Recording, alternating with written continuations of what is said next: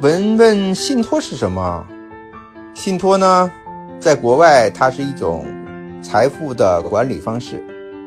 它特指呢就是我们把资产委托给中间方，这个中间方帮我们去打理这笔资产，这笔资产呢就从我们的家庭当中剥离出来，它不属于我们，它属于信托机构，我们会按照信托的要求，要求呢这个信托的托管方。啊，按照我们的要求去进行这幅这笔财产的分配，比如说多大的年龄啊可以领取，什么样的情况可以领取？比如说，如果我给我女儿建立一个信托，啊，我拿出一千万，那一一千万呢就会从我的账户上面剥离出去，它会单独成为一个信托，这个信托就已经不是我的财产了，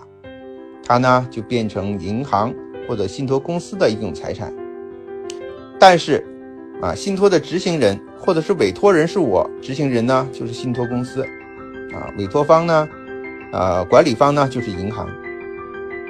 他要按照我的要求来进行财富的管理。比如说，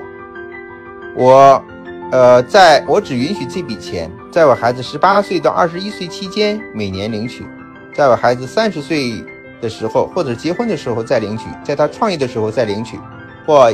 老年的时候，退休的时候再领取，